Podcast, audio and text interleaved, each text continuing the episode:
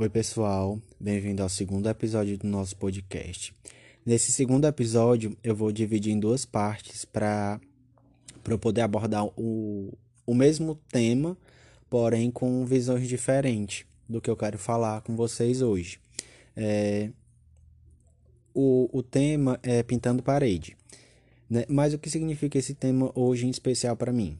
O, essa história de pintar parede diz muito sobre a forma como a gente está lidando com, nossas, com as nossas realizações de desejos, vontades e sonhos.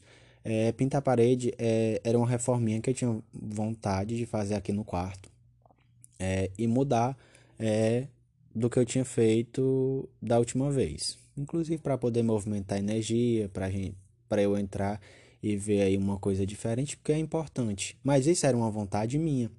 Então dizia muito sobre o que eu queria e isso ia se realizar se eu fosse atrás de fazer. Então eu tive algumas dificuldades e eu fui atrás e eu consegui. É, mas sempre lembrando que isso era uma vontade minha, que o trabalho ia ser meu, que a procura por cada coisa que eu precisava, tinta, pincel, é, o balde do, da tinta, enfim, todas as coisas que eu iria precisar é, ia depender muito do meu esforço em relação à busca, porque ninguém trata a sua vontade ou um sonho, né? Porque isso é uma simples vontade, é ajeitar o quarto. Mas existem diversos sonhos aí, que é uma graduação, uma viagem, um casamento, é, diversas coisas que são nossas, entendeu? E que ninguém vai pegar como a gente pegaria, como, inclusive como a gente deve pegar. Então, assim, essa pintura na parede, essa reforma, fala muito sobre, a, sobre esse tema.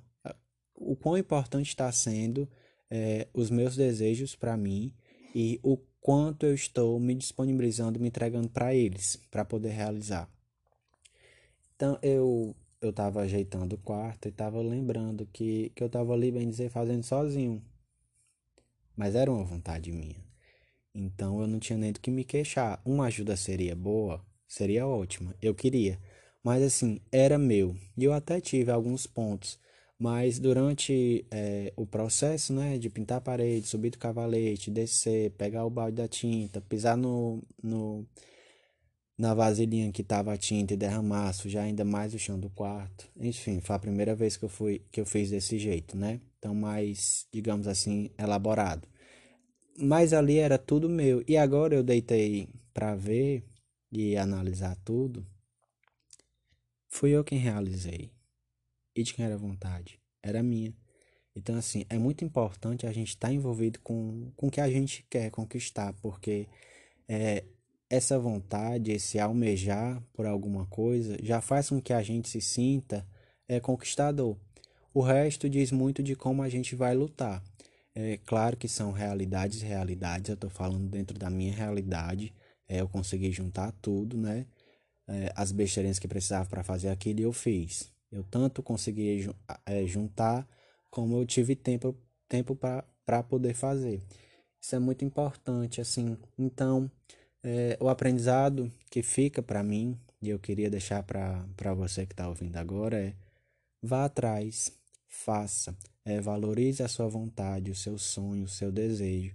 Se for uma viagem, é o casamento, é um carro, enfim, se entrega e vai lutar, é teu. É, e se você puder ser um motivador para alguém, em especial para aquelas pessoas que se sentem mais só, mais independente, seja motivador. É muito importante também. Meio que eu tive que parar por aqui. E se você puder ser um motivador de alguém, seja é, ao passo que você seja o seu próprio motivador, tá? É, então é isso. É, é simples, é básico. É, Para alguns pode, pode ser uma besteira, mas é, fala. Eu queria muito falar sobre a, o quão importante está sendo a nossa vontade e desejo e, e quanto a gente está se entregando para a realização de tal, tá bem? E não esqueça, é, confie em si, confie no amor, confie no seu objetivo. Devo ter trocado a ordem? Devo. Mas são essas três frases que eu queria deixar para ti sempre.